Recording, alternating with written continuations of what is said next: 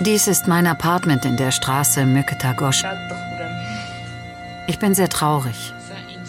Das ist das Zimmer, in dem ich zusammen mit meinem Sohn gewohnt habe. Er liebt Landkarten. Sonntag, der 24. September 2023.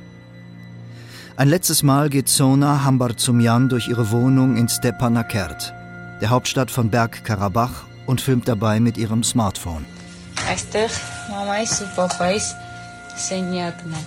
Hier ist das Zimmer meiner Mutter und meines Vaters. In diesem Bett haben meine Eltern geschlafen.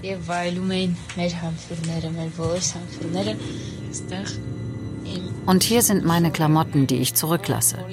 So viel kann ich nicht mitnehmen.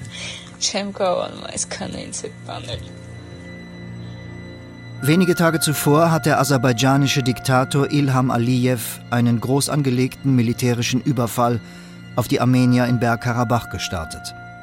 Nun ergreifen die mehr als 100.000 Armenier Hals über Kopf die Flucht. Ich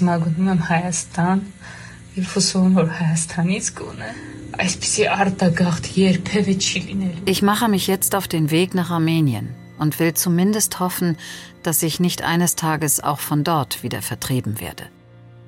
Bereits vier Tage später sind so gut wie alle Armenier aus Bergkarabach geflohen. Das heißt, man hat innerhalb von einer Woche über 2000 Jahre armenische Geschichte, 1500 Jahre armenisch-christliche Geschichte von Karabach ausgelöscht, was die Besiedlung betrifft.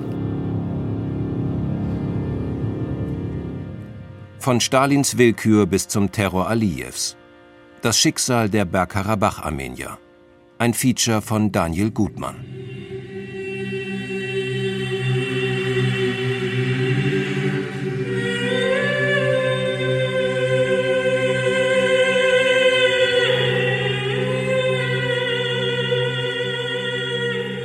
Erstmals kommt diese Region, die ja in der armenischen Sprache nicht Karabach heißt, sondern Arzach, im 2. Jahrhundert vor Christus. Das ist eine der östlichsten Provinzen des armenischen Königreichs. Jasmin Dumtragut ist Armenologin an der Universität von Salzburg. Ich treffe sie in der armenischen Hauptstadt Jerewan, eine Woche nach der gewaltsamen Vertreibung der Armenier aus Bergkarabach. Eine besondere Rolle hat Karabach gespielt in der Christianisierung dieser Region. Wie Sie wissen, gilt ja Armenien als der erste christliche Staat der Welt durch die offizielle Annahme des Christentums im Jahr 301 nach Christus.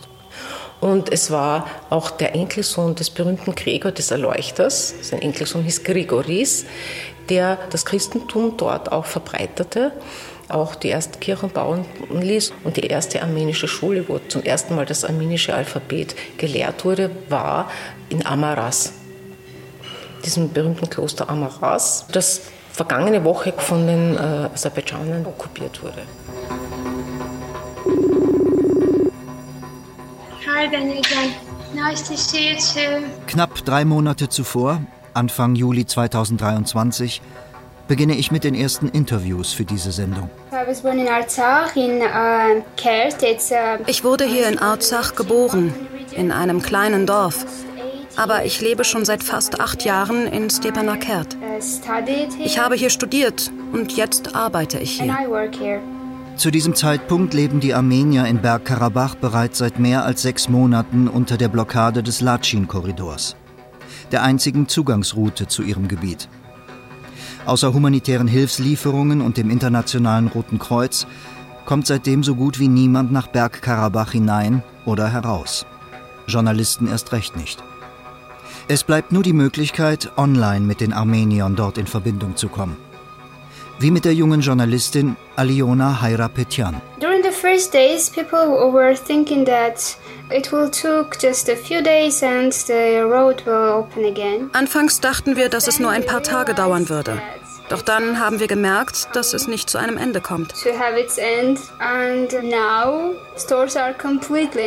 Inzwischen sind unsere Läden leer und bekommen auch keinen Nachschub mehr. Seit Juni hat sich die Blockade nochmal verschärft.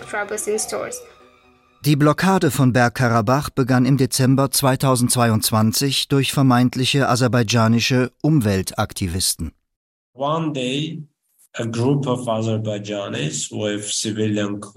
eines Tages versperrte eine Gruppe von Aserbaidschanern in Zivil, in Wirklichkeit aber Regierungsagenten, den Korridor auf der Höhe der Stadt Shushi. Artak Beglarian gehörte zuletzt als Berater zur Regierung der Bergkarabach-Armenier.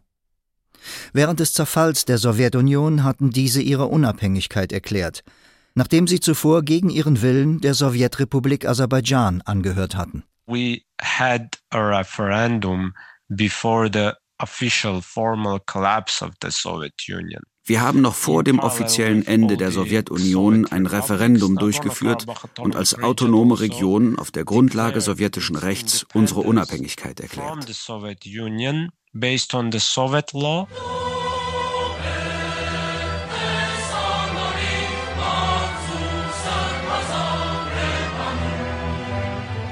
Die Bergkarabach-Armenier gründeten ihren eigenen kleinen Staat, die Republik Nagorno-Karabach, 2017 in Republik Arzach umbenannt.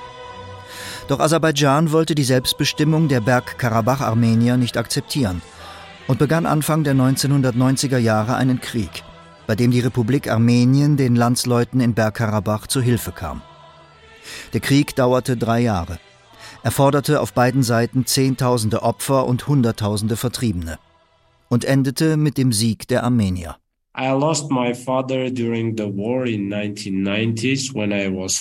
Ich habe meinen Vater während des Kriegs verloren, als ich vier Jahre alt war. Und dann, als ich sechs war, verlor ich mein Augenlicht.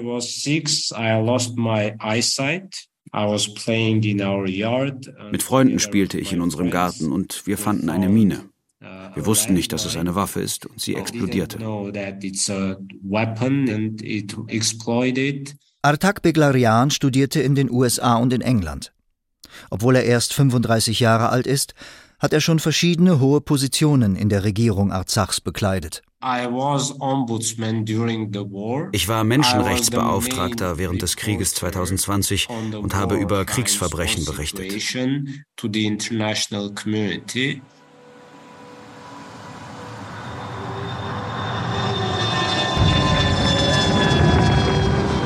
Im Herbst 2020 hatte Aserbaidschan mitten während der Corona-Pandemie mit Unterstützung der Türkei und syrischer Söldner einen neuen, außerordentlich brutalen Krieg gegen die Bergkarabach-Armenier geführt. Artak Beglarian schickte damals Videobotschaften aus den Straßen von Stepanakert in die Welt. This is downtown Stepanakert, which was struck by the Azerbaijani armed forces tonight. Dies ist das Stadtzentrum von Stepanakert, das heute Nacht von den aserbaidschanischen Streitkräften angegriffen wurde. Die Musikschule wurde zerstört, ebenso ein Geschäft und ein Wohnheim. Die Aserbaidschaner setzen ihre Kriegsverbrechen gegen die Bevölkerung von Arzach fort. Doch die internationale Gemeinschaft verschließt weiterhin ihre Augen. Wir kämpfen weiter für unsere Menschenrechte und die Freiheit in unserem Heimatland. Aserbaidschans Invasion wird von schweren Menschenrechtsverletzungen begleitet, die bis heute international nicht aufgearbeitet wurden. Hinrichtungen von Zivilisten, Enthauptungen von Armeniern bei lebendigem Leib, systematische Erniedrigungen armenischer Kriegsgefangener. Unter anderem werden diese dazu gezwungen, immer wieder die Aussage Karabach ist Aserbaidschan nachzusprechen. Karabach ist Aserbaidschan. Karabach Aserbaidschan. Karabach Aserbaidschan.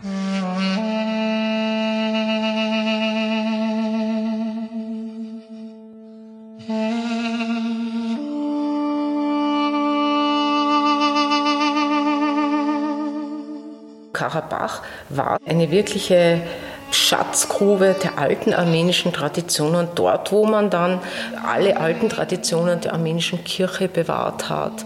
Vom frühen Christentum über das Mittelalter bis weit ins 18. Jahrhundert hinein haben armenische Fürstentümer in Bergkarabach zahlreiche Invasionen und Fremdherrschaften überstanden. Einfall der Araber, immer wieder persische Einfälle. Gut, die Byzantiner sind auch zum Teil bis nach Arzach vorgedrungen, bis nach Karabach vorgedrungen. Die meiste Zeit waren sie unter persischer Herrschaft, aber sie haben von den Persen immer wieder diese Autonomie gehabt. Das war auch ganz wichtig, dass die Meliken, diese Karabach-Fürsten von den iranischen Schahs anerkannt wurden.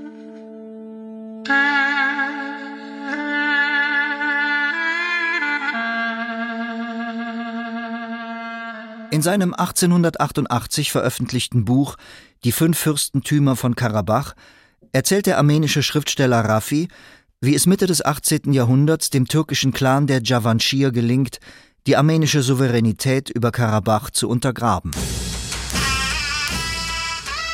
Als nomadisches Hirtenvolk hatten die Javanschir die Aufzucht von Schafherden zu ihrem Beruf gemacht.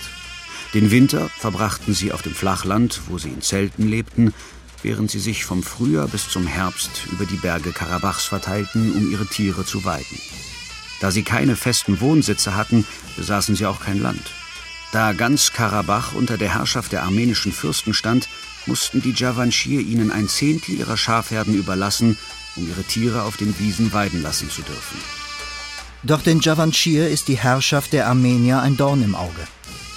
Nach dem Zusammenbruch der persischen Zentralmacht erklärt sich ihr Anführer Panach Ali Khan 1748 zum Herrscher über das sogenannte Khanat von Karabach und beginnt Krieg gegen die fünf armenischen Fürstentümer. Nach mehreren vergeblichen Versuchen kam Panach Ali Khan zu der Erkenntnis, dass es ihm gelingen müsse, die Einheit der fünf armenischen Fürsten zu brechen. Ein schreckliches Ereignis gab ihm dazu Gelegenheit. Im Jahr 1750 kommt es in Varanda, einem der armenischen Fürstentümer, zu einem gewaltsamen Umsturz, dessen Auswirkungen letzten Endes noch bis heute anhalten. Fürst Shanazar III. war ein ehrgeiziger und skrupelloser Mann. Er konnte es nicht ertragen, dass nicht er, sondern sein Bruder über Varanda herrschte. Eines Nachts überfiel er dessen Haus, tötete seinen Bruder eigenhändig und ließ die gesamte Familie massakrieren. So wurde Fürst Shanazar zum Herrscher von Varanda. Doch sein Verbrechen erzürnte die anderen vier armenischen Fürsten von Karabach zutiefst. Sie schlossen sich zusammen, um sich an ihm zu rächen.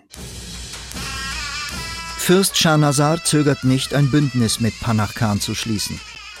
Durch Intrigen und Morde erreichen sie, dass noch ein zweites armenisches Fürstentum sich der Herrschaft der Javanschir unterwirft. Ibrahim Khan und sein Vater Panach verfolgten die Politik der Islamisierung Bergkarabachs, indem sie muslimische Stämme dorthin einluden und den muslimischen Bevölkerungsanteil verstärkten. Tessa Hofmann hat sich als Soziologin und Genozidforscherin über Jahrzehnte mit Armenien und seiner Geschichte beschäftigt. Aus dieser Situation heraus entstand dann auch unter dem verbliebenen autonomen Adel äh, das Bedürfnis nach einer christlichen Oberherrschaft und die fanden sie in Russland. Anfang des 19. Jahrhunderts wird Bergkarabach in das russische Reich integriert. Etwas mehr als 50 Jahre lang konnten die Javanschir mit ihren armenischen Verbündeten die Vorherrschaft über Karabach aufrechterhalten. Für den heutigen aserbaidschanischen Diktator Aliyev ist diese vergleichsweise kurze Phase in der Geschichte Bergkarabachs von großer Bedeutung. Sie ist es, die in seinen Augen den Anspruch Aserbaidschans auf die Region mitbegründet. In einer Rede im Oktober 2023 nach der Vertreibung der Armenier aus Bergkarabach sagt Aliyev es gab das Khanat von Karabach, das 1805 Teil des Russischen Reiches wurde. In dem Vertrag von Gulistan, der zwischen dem Khan von Karabach und Russland geschlossen wurde, wird die armenische Bevölkerung nicht erwähnt. Und es werden auch keine besonderen Rechte der armenischen Bevölkerung erwähnt. Woraus Aliyev folgende aberwitzige Schlussfolgerung ableitet. Daraus folgt, wie Historiker sehr wohl wissen, dass Karabach eine Region ist, die seit Jahrhunderten und Jahrtausenden von Aserbaidschanern bevölkert wurde.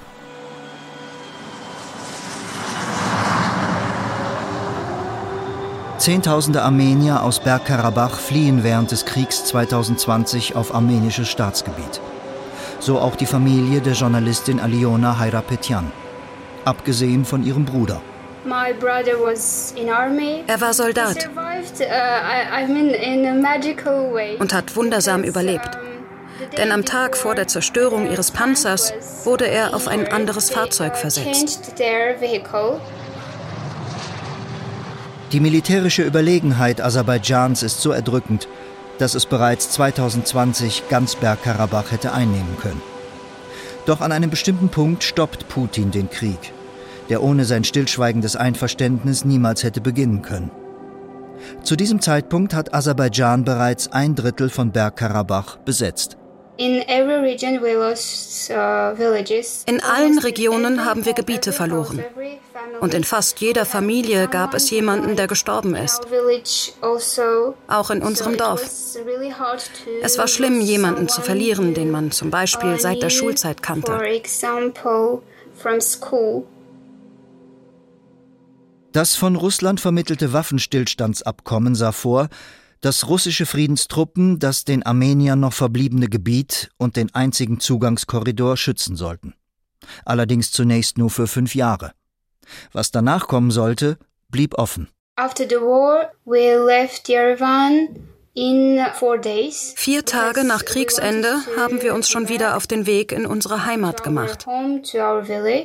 Erstaunlicherweise sind ein Großteil der, der Karabach-Armenier sind wieder nach Hause zurückgekehrt in den letzten drei Jahren. Trotz des furchtbaren Kriegs, trotz der Verluste, was auch mir damals schon gezeigt hat, wie sehr diese Menschen mit ihrem Land verhaftet sind, mit ihrer Geschichte, mit ihrer Kultur. Our people had the perspective that At least for five years our security is guaranteed. Unser Volk hatte die Perspektive, dass unsere Sicherheit zumindest für fünf Jahre gewährleistet ist. Die Menschen kehrten zurück in der Absicht, alles wieder aufzubauen. Außerdem hatten wir das Gefühl, dass hier zu leben der einzige Weg ist, unser Recht auf Selbstbestimmung zu beschützen. Realization of our right to self-determination.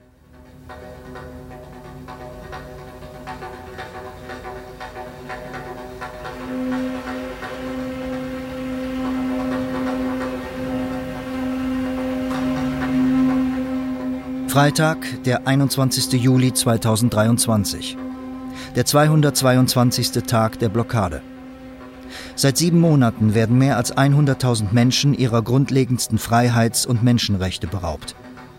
Und seit mehr als fünf Wochen lässt Aserbaidschan nicht einmal mehr humanitäre Hilfslieferungen passieren.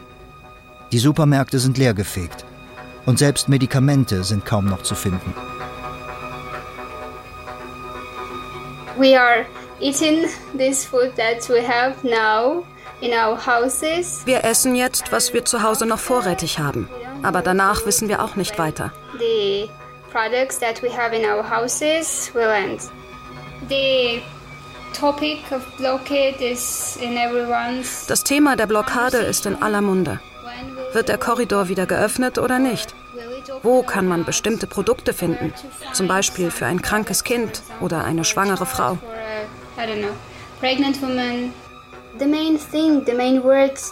Der Begriff, der unsere Lage am besten beschreibt, ist Zwiespalt. Wir alle warten auf etwas und wissen nicht einmal genau worauf. Uh,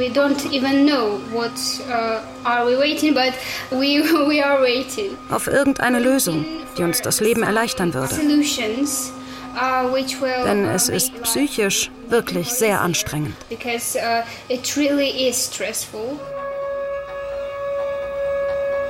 Zu den Armeniern in Bergkarabach gehören mehr als 25.000 Kinder und Jugendliche. Wie reagieren sie auf die albtraumhafte Situation? Aliona spricht für mich mit einer befreundeten Lehrerin.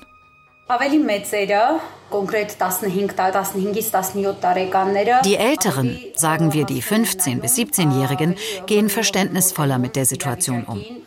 Die jüngeren Teenager sind stärker betroffen. Gefühle von Angst und Panik können bei denen sehr intensiv sein. Und je mehr Angst sie haben, desto mehr Verhaltensprobleme treten bei ihnen auf. Oft äußert es sich in Aggressivität.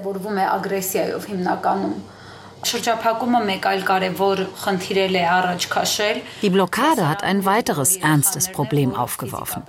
Nicht alle Kinder in meiner Klasse sind körperlich gesund. Wir haben Kinder mit Diabetes oder anderen Problemen.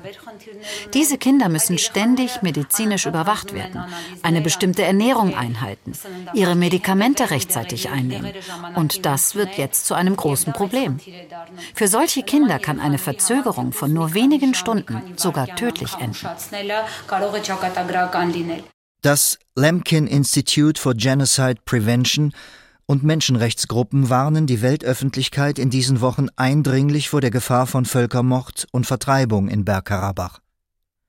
Da Europa Öl und vor allem Gas von Aserbaidschan importiert, hätte es durchaus die Möglichkeit, mit Sanktionen Druck auszuüben.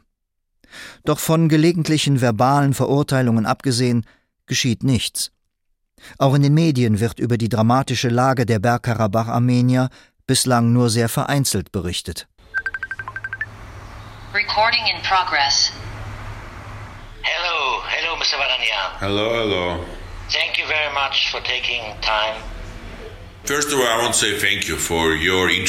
Zunächst einmal möchte ich Ihnen für Ihr Interesse danken, denn leider ignoriert die zivilisierte Welt, was hier geschieht. Ruben Vardanyan ist 55 Jahre alt. Ein armenischer Milliardär, der auch unter der Blockade lebt. Er hat sein gewaltiges Vermögen in Russland gemacht und dabei viel mit Putin zu tun gehabt. In Armenien ist er vor allem als Philanthrop und durch eine Vielzahl von karitativen Tätigkeiten und für die Finanzierung kultureller Großprojekte bekannt. Uh, Meine Mutter stammt aus Arzach. Ich habe hier viele Projekte ins Leben gerufen und mein Sohn hat hier in der Armee gedient. 2020 beschließt Vardanyan, nach Armenien zurückzukehren. Und 2022 zieht er demonstrativ nach Bergkarabach.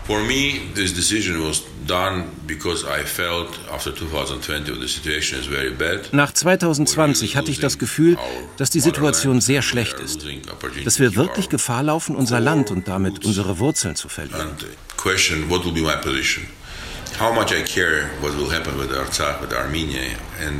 Und ich habe mir die Frage gestellt, wie ist meine Haltung? Werde ich an einem schönen Ort in Amerika leben oder wo auch immer und meine Landsleute von der Ferne aus unterstützen? Nein, in der Zeit der größten Gefahr muss ich bei ihnen sein.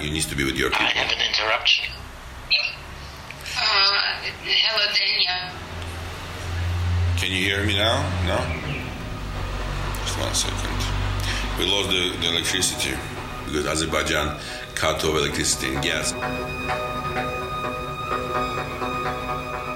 Der Terror Aserbaidschans gegen die Armenier in Bergkarabach geht noch über die Blockade hinaus. Auch die Versorgung mit Strom und Gas wird tagtäglich unterbrochen. Es geht darauf hin, diese Menschen auszuhungern, diese Menschen zu schwächen, ihnen diesen Mut zu nehmen, ihnen diese Heimatliebe zu nehmen, auch zu zeigen, naja, wenn ihr da bleibt, dann geht es euch nicht gut. 2. August 2023. Der aserbaidschanische Diktator Ilham Aliyev wird von Euronews interviewt. Thema sind die teils von Putin, teils von der EU moderierten Friedensverhandlungen mit Armenien, die parallel zur Blockade Bergkarabachs geführt werden. Zunächst brüstet sich Aliyev noch einmal ausführlich mit dem siegreichen Ausgang des Kriegs 2020. Im Subtext wird klar, dass es ihm nie um einen friedlichen Kompromiss mit den Armeniern gegangen ist, sondern er von Beginn an Krieg als Mittel der Politik betrachtet hat. Uh, Diesen Krieg zu gewinnen war die Mission meines Lebens. Wir haben die Gerechtigkeit und unsere territoriale Integrität wiederhergestellt. Falls Armenien jetzt Frieden will, können wir ihn erreichen. Im September 2022 hatte Aserbaidschan auf breiter Front Gebiete im Süden der Republik Armenien angegriffen und hält immer noch rund 150 Quadratkilometer davon besetzt. Im Zentrum der Friedensverhandlungen steht die Notwendigkeit, die nach dem Krieg 2020 neu entstandenen Grenzen zwischen den beiden Ländern zu definieren. Und außerdem gibt es natürlich noch das Problem mit den Bergkarabach-Armeniern. Aliyev skizziert, wie er sich deren Schicksal vorstellt. Die Menschen in Bergkarabach leben auf aserbaidschanischem Territorium und sie müssen sich entscheiden, entweder als Bürger Aserbaidschans zu leben, als ethnische Minderheit oder das Gebiet zu verlassen.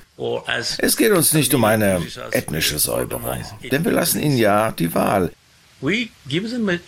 Also Sie sollten aber verstehen, dass ihre aktuelle Situation sich nicht ändern wird, wenn sie uns ignorieren und weiter darauf bestehen, in ihrer sogenannten Republik zu leben. In so-called uh, country which has president, ministers. This is all fake. Die demokratisch gewählte Regierung der Republik Arzach, international nicht anerkannt, aber immerhin ein de facto Staat, ist aus Aliyevs Sicht null und nichtig. Mehr noch, wie er in anderen Interviews deutlich macht, ihre Vertreter sind für ihn separatistische Verbrecher, die hart bestraft werden sollten. Was sagt Ruben Vardanyan dazu? Gibt es überhaupt irgendeinen Kontakt zwischen den Bergkarabach-Armeniern und Aserbaidschan? Es gab einige Gespräche zu praktischen Fragen, aber seit Januar ist der Kontakt abgerissen. Das liegt auch daran, dass Aserbaidschan für uns nicht akzeptable Vorbedingungen stellt. Dass unsere Regierung aufgelöst und unser Präsident verhaftet werden muss. Gegen Schluss des Interviews fragt die Redakteurin von Euronews den aserbaidschanischen Diktator, ob er noch eine Botschaft an die Armenier habe. Durch den Kontext ist klar, sie will auf etwas Versöhnliches hinaus. Möchte Aliyev so etwas wie eine echte Friedensbotschaft abbringen? What is your message to the other side today? Well, I never thought about that because uh, that's the first time in my life I'm asked this question. Really? Darüber hat Aliyev in seinem ganzen Leben noch nie nachgedacht. Aber dann fallen ihm doch noch zwei Botschaften für die Armenier ein. Die erste ist Frieden. Die zweite ist jedoch nach aserbaidschanischem Diktat. Die Armenier sollten sich der aktuellen geopolitischen Lage und des Verhältnisses der Kräfte bewusst sein. Sie wissen, dass wir viel stärker sind. Ohne Friedensabkommen ist die Zukunft für sie unvorhersehbar. Denn ist irgendjemand dazu bereit, auf dem Schlachtfeld für die Armenier gegen uns zu kämpfen? Ich bezweifle es. In dieser besonderen Situation haben die Armenier nicht die Wahl zwischen dem Besten und dem Allerbesten. Ihm bleibt nur die Wahl zwischen sehr schlecht und akzeptabel. Very bad and acceptable.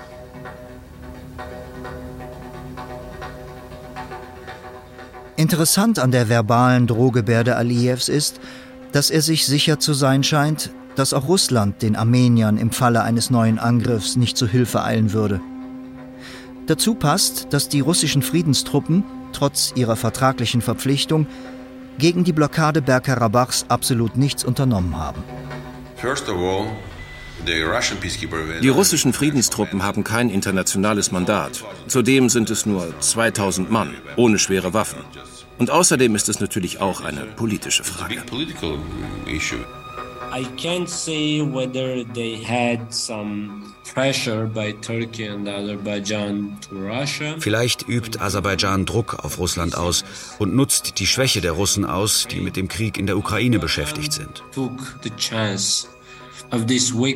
Fakt ist, dass wir uns auf die Friedenstruppen verlassen haben, sie aber unsere Sicherheit nicht garantieren.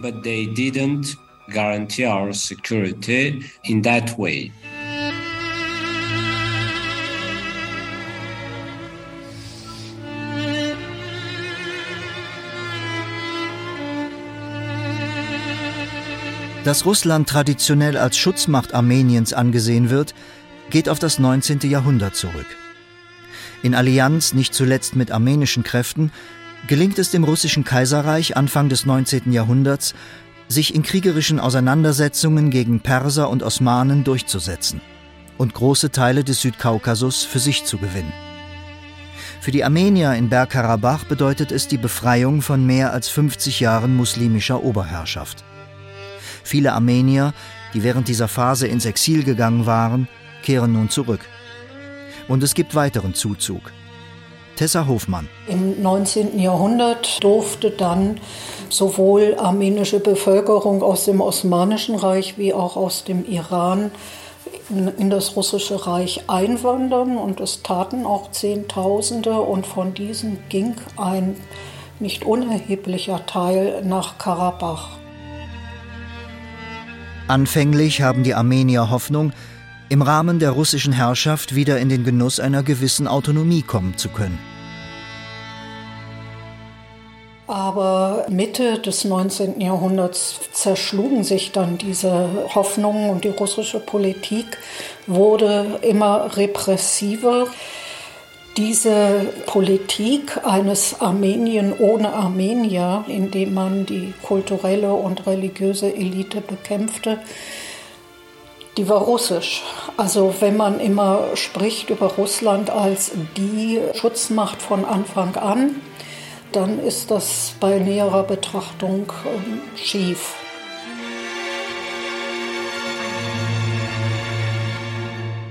Die Armenier Bergkarabachs sind ein Teil des Volkes der armenischen Nation, das im Osmanischen Reich Opfer eines Völkermordes geworden ist. Und viele, die im Osmanischen Reich früher in Erzurum und anderen Städten in den sechs armenischen äh, Vilayets gelebt haben, sind in die Regionen, die von Russland beherrscht wurden, des Südkaukasus, geflohen. Mitte August 2023. Ich besuche den Völkerrechtler Professor Otto Luchterhand in Lüneburg.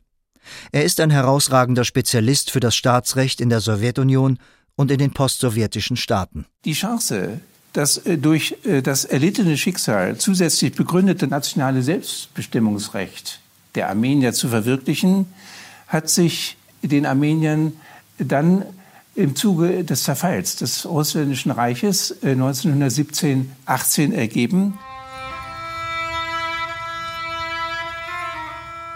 Die bolschewistische Oktoberrevolution löst vorübergehend ein Machtvakuum im Südkaukasus aus.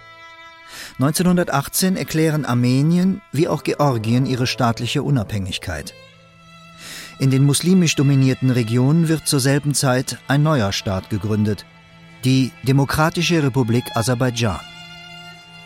In Berufung auf das Khanat von Karabach 100 Jahre zuvor erhebt der neue Staat Anspruch auf Bergkarabach, das zu diesem Zeitpunkt zu über 94 Prozent von Armeniern besiedelt ist. Die Bergkarabach-Armenier bilden ihrerseits eine Vertretung und erklären sich auf einem Kongress für unabhängig. Der Kongress spricht sich kategorisch gegen die Absicht der aserbaidschanischen Regierung aus, das armenische Karabach als sein Territorium zu betrachten. Die armenische Bevölkerung Karabachs respektiert auf der Grundlage des Selbstbestimmungsrechts der Völker die Selbstbestimmung der benachbarten Völker und protestiert gleichzeitig kategorisch gegen die Versuche der aserbaidschanischen Regierung, dieses Prinzip gegen uns zu verletzen. Im September 1918 und im Frühjahr 1920 unternimmt Aserbaidschan zwei Versuche, Bergkarabach mit militärischer Gewalt zu erobern. Aber den Armeniern gelingt es jeweils, ihr Gebiet zu verteidigen. Kurz darauf ändern sich die Machtverhältnisse im Südkaukasus wieder radikal durch den Einmarsch der Roten Armee. Georgien, Armenien und Aserbaidschan werden zu Sowjetrepubliken. Territoriale Streitfragen zwischen ihnen müssen nun von Sowjetbehörden entschieden werden. Zunächst scheint sich das für die Bergkarabach-Armenier sehr gut zu entwickeln.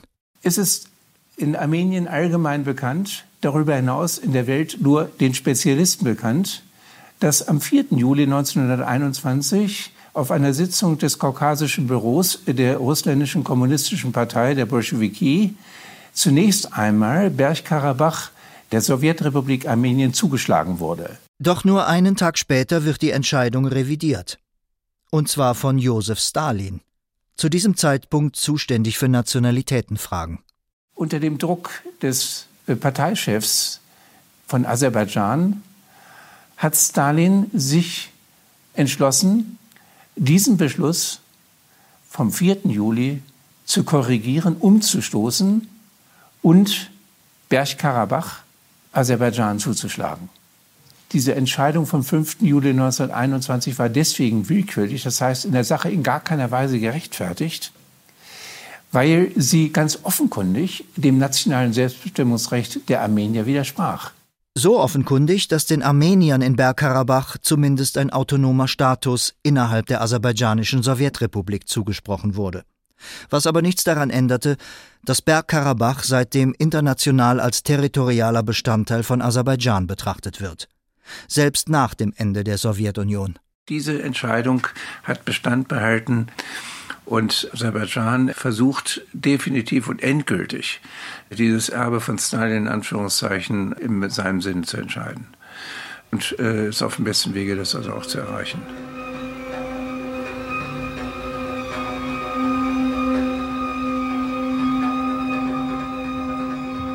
Dritter September 2023, der 266. Tag der Blockade. Bereits seit zehn Wochen bekommen die Armenier in Bergkarabach keine humanitären Hilfslieferungen mehr. Alle Vorräte sind nahezu aufgebraucht. Wenn ich heute kein Brot finde, werden meine Kinder nichts zum Essen bekommen. Beruhige dich, ich bin ja bei dir. Wir werden schon etwas finden, sagte Elisa. Eine halbe Stunde schon liefen sie schweigend durch die Stadt. Beide beteten in Gedanken, Herr, lass die Bäckerei heute viel Mehl bekommen. Sona Hambarzumyan ist 33 Jahre alt. Sie ist Dozentin für Rechtswissenschaften an der Universität von Stepanakert und außerdem Schriftstellerin. Auch während der Blockade schreibt sie Gedichte und kleine Prosastücke. Die Bäckerei war von so vielen Menschen umgeben, wie sie sich sonst nur bei Hochzeiten oder Beerdigungen versammeln. Heute ist neues Mehl angekommen, hörte man eine Stimme. Dafür gibt es ab morgen kein Brot mehr, denn es ist das letzte Mehl, sagte ein anderer.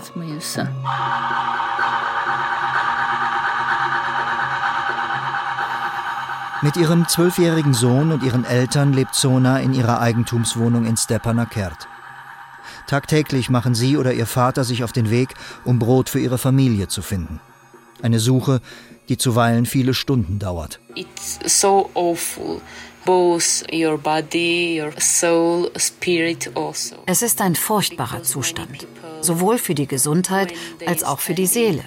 Denn viele Leute reagieren aggressiv und gestresst, wenn sie ewig in der Schlange für ein Brot anstehen.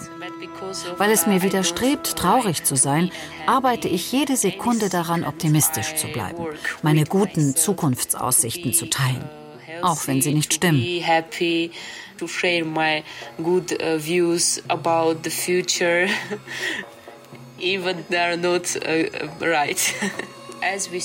Wie wir sehen, bereitet das Aliyev-Regime einen weiteren Völkermord an den Armeniern vor.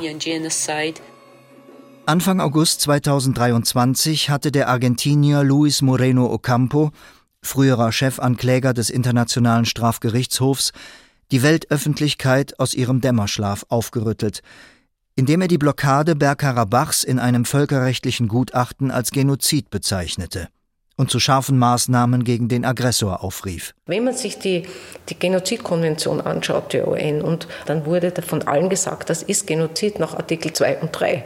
Das heißt, das Schädigen des Lebens einer ethnischen Bevölkerung dadurch, dass man ihnen nicht ermöglicht, normal zu leben. Wenn ich eine Bevölkerung von sämtlicher Versorgung abschneide und ihnen ihr auch ihre Bewegungsmöglichkeiten, dann ist das bereits Genozid. Nun werden auch die internationalen Medien endlich auf die katastrophale Lage in Bergkarabach aufmerksam.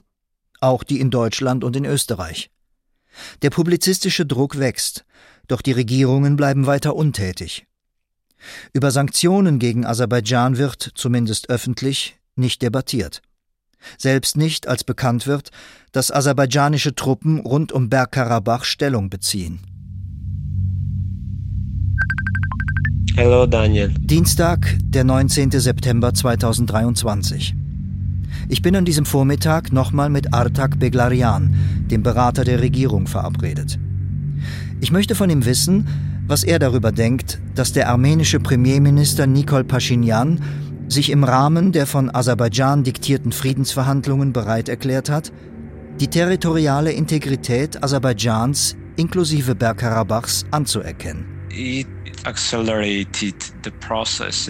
Diese Erklärung hat das aserbaidschanische Narrativ gestärkt und das Signal ausgesendet, dass Armenien auf Bergkarabach verzichtet. Demgegenüber müssen wir klarmachen, dass dies ein Konflikt zwischen uns Bergkarabach-Armeniern und Aserbaidschan ist. Here we have a serious problem to show that Nagorno-Karabakh is Armenien hat uns zwar unterstützt, war aber keine Konfliktpartei. Die Welt muss verstehen, dass wir Bergkarabach-Armenier ein Volk sind und alle völkerrechtlichen Eigenschaften eines Volkes besitzen und damit auch das Recht auf Selbstbestimmung haben. then we naturally have the right to self-determination.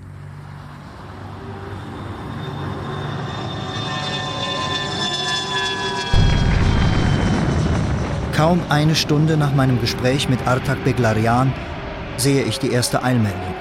Krieg in Bergkarabach.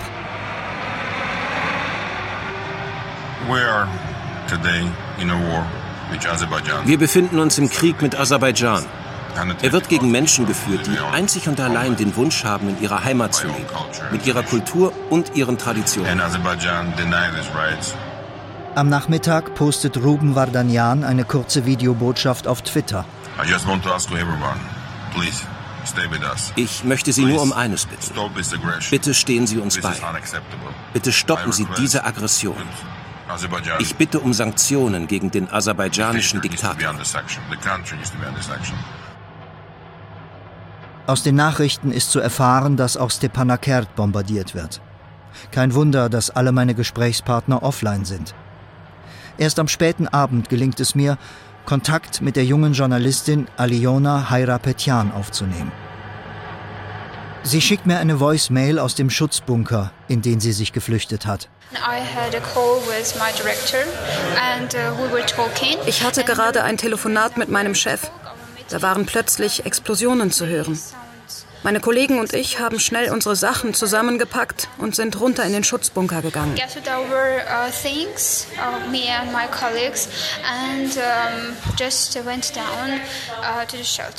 Stepanakert wurde angegriffen, ebenso wie andere Städte und Dörfer.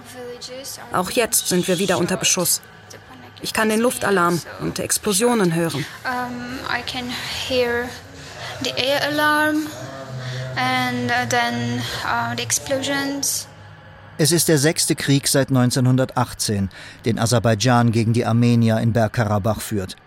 Doch dieser dauert kaum mehr als 24 Stunden.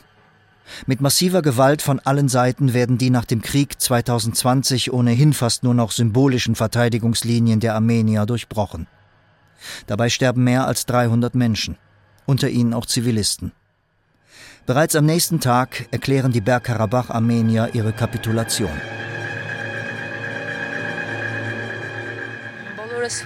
Wir sind alle in einer verzweifelten Situation, weil wir gehört haben, dass auch die Russen Kenntnis von diesem Angriff hatten. Auch von Sona Hambar-Zumjan bekomme ich in den nächsten Tagen Voicemails. Sie ist sehr besorgt um ihre Verwandten, die in Dörfern außerhalb von Stepanakert leben. Viele versuchen von dort in die Hauptstadt zu fliehen, wo ebenfalls Panik und Chaos herrschen. Dieser Tag heute war sehr beängstigend.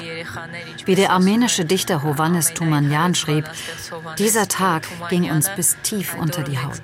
Oder wie unser großer armenischer Komponist Komitas zur Zeit des Völkermords sagte, dass er beim Anblick der armenischen Waisenkinder wahnsinnig geworden sei. Jetzt spüren wir wirklich dasselbe, wenn wir all die verzweifelten Menschen sehen, die aus den Dörfern zu uns geflohen sind.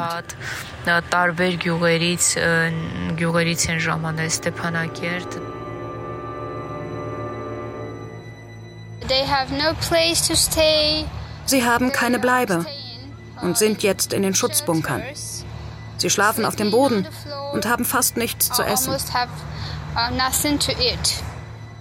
Auch Aliona ist noch auf der Suche nach ihrer Familie. Ich hoffe, dass sie bald ankommen. Wahrscheinlich werden wir Arzach dann so bald wie möglich verlassen, denn ich sehe keinen Sinn mehr darin, hier zu bleiben.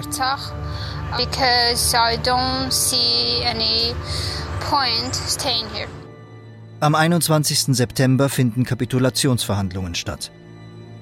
Unter Androhung des Einmarschs nach Stepanakert zwingt Aserbaidschan die Armenier, die Auflösung der Republik Arzach zu verkünden. Wenn Armenier in der Region bleiben wollen, müssen sie die aserbaidschanische Staatsbürgerschaft beantragen. Sie wollen das armenische Volk unterwerfen, es zu Sklaven Aserbaidschans und Russlands machen, was wir in keiner Weise tolerieren. Wir haben so viel geopfert für unsere Freiheit, aber wenn wir unsere Unabhängigkeit verlieren, sind wir nicht damit einverstanden, weiter hier zu leben. Niemand möchte hier bleiben und zum Sklaven des feindlichen Staates werden, der uns so viele Leben genommen hat. Dass ich dann sage, okay, ihr könnt gehen oder bleiben, das ist natürlich lächerlich, weil nach diesen neun Monaten der Blockade und dann diesem massiven Angriff können die Leute einfach nicht mehr. Ja. Das war keine freiwillige Aufgabe des Landes, das war Vertreibung. Am 24. September öffnet Aserbaidschan den Latschin-Korridor. Und sobald das bekannt wird, beginnt augenblicklich die Massenflucht der Armenier. Der einzige Fluchtweg ist derart verstopft, dass es bis zu 48 Stunden dauert, die knapp 30 Kilometer lange Strecke bis zum armenischen Staatsgebiet zu bewältigen. Erste Anlaufstation ist die Stadt Goris, wo sich die Flüchtlinge registrieren lassen können. Jasmin Dumtragut ist in diesen Tagen auch in Goris, wo sie einen universitären Kurs leitet. Sie wird zur Zeugin der Massenflucht. Ich habe Leute gesehen, die sind mit nichts gekommen. Dann habe ich Leute gesehen, die sind ja mit Koffer gekommen, weil die hatten keine Autos. Je nachdem, ja. Dann sind andere gesellschaftliche Schichten gekommen, ja. Die waren ein bisschen organisierter, dann sind sie auf den LKWs gekommen und hatten hinten Hausrat oben von, von Küchenherden bis Betten und, und Möbel, dazwischen die Menschen, dazwischen ein paar Schafe. Ein Bild hat sich Jasmin Dumtragut besonders eingeprägt. Ein kleiner Junge, ganz eingefallene Wangen, der ganz allein gesessen hat und dem wir dann so einen Teller voll einfach gekochten Reis gebracht haben, wie der da gesessen ist und mit welchen großen Augen und mit welchem Heißhunger das Kind gegessen hat. Also das werde ich nicht vergessen. Wenige Tage später in Jerewan. Während die Flüchtlingsströme in der armenischen Hauptstadt ankommen, versammeln sich Menschen zu einem stillen Protestmarsch. Ruben Vadanyan ist beim Versuch der Ausreise von den Aserbaidschanern verhaftet und nach Baku verschleppt worden. Ebenso wie sieben hochrangige Vertreter der Republik Arzach. Sie sollen vor Gericht gestellt werden, wie von Aliyev schon seit längerem angekündigt. Außerdem könnten sie als Geiseln dienen für weitere Begehrlichkeiten Aserbaidschans.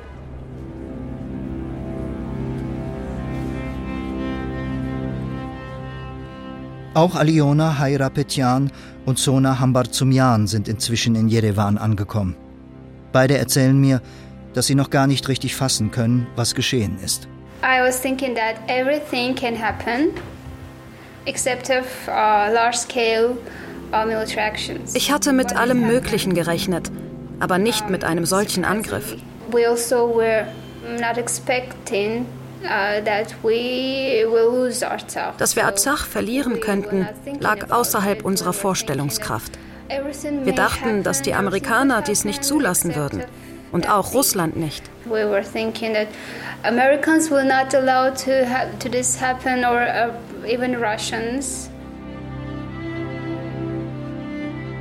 All the way I thought about our Armenian history. Uh, Auf dem ganzen Weg habe ich über unsere armenische Geschichte nachgedacht. Uh, ich sah vor meinem inneren Auge, wie die Armenier in der Zeit des Völkermords fliehen mussten. Und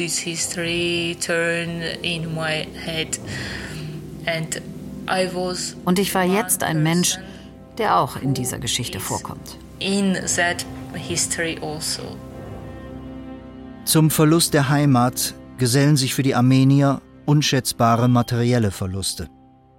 Denn niemand rechnet damit, dass Aserbaidschan die Eigentumsrechte der Armenier an ihren Wohnungen, Häusern und Betrieben in Bergkarabach respektieren wird. You know, I'm waiting all my life to have uh, my own house. Ich habe lange darauf hingearbeitet, meine eigene Wohnung zu haben. Und als ich sie endlich kaufen konnte, dachte ich, Gott sei Dank, nun hat mein Sohn wenigstens etwas für seine Zukunft. In diesem Moment hatte ich das Gefühl, alle meine Träume zu verlieren, mein ganzes Leben. That I lost uh, in that moment my old dreams, my uh, old life. Viele Armenier befürchten, dass auch ihr kulturelles Erbe in Bergkarabach zerstört oder verfälscht wird. Was passiert mit dem, was dort geblieben ist? In Karabach gibt es eine ganze Reihe frühmittelalterlicher Kirchen und Klöster, sprich 5., 6. Jahrhundert. Das große Zentrum von Gansasar, das sehr berühmt ist, ich habe schon genannt Amaras. Nicht zu vergessen das ganz berühmte Kloster, auch eine ganz wichtige heilige Stätte, Dadivank im Norden. Das ist jetzt alles tatsächlich auf aserbaidschanisch Boden. Wir haben leider Gottes in den letzten Jahrzehnten erlebt, dass die Aserbaidschaner nicht zurückstrecken davor, Kulturgut willentlich zu zerstören. In ganz Nachitschewan wurden, seit im äh, Aserbaidschan ein eigener Staat ist, wurde das gesamte armenische Erbe ausradiert.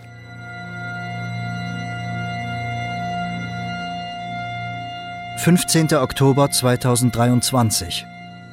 Der aserbaidschanische Diktator Aliyev besucht die von seinen Truppen eroberte, gespenstisch menschenleere Hauptstadt der Bergkarabach-Armenier.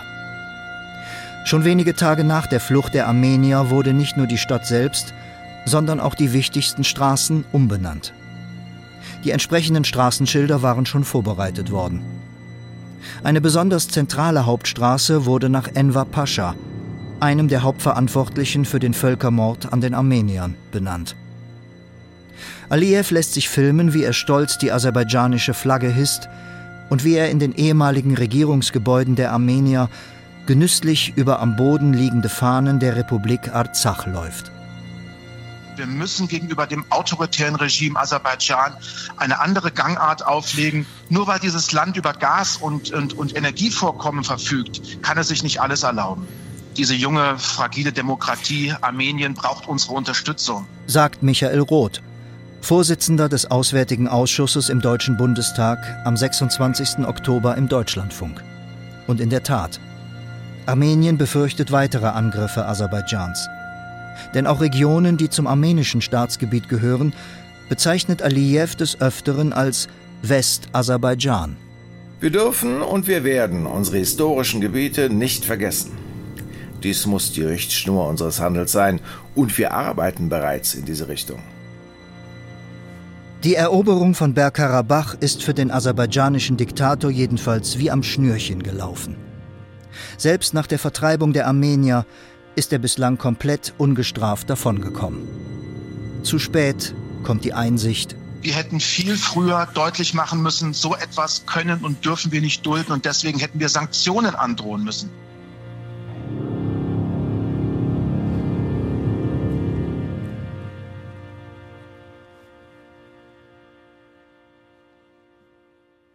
Sie hörten von Stalins Willkür bis zum Terror Aliyevs. Das Schicksal der Bergkarabach-Armenier. Ein Feature von Daniel Gutmann. Es sprachen Daniel Berger, Lisa Biel, Edda Fischer, Christian Buckhardt, Jochen Langner und David Formweg. Ton und Technik Sebastian Nohl und Jürgen Glosemeyer. Regie Daniel Gutmann. Redaktion Dorothee Meyer-Karbeek. Eine Koproduktion des Hessischen Rundfunks mit dem Österreichischen Rundfunk 2023.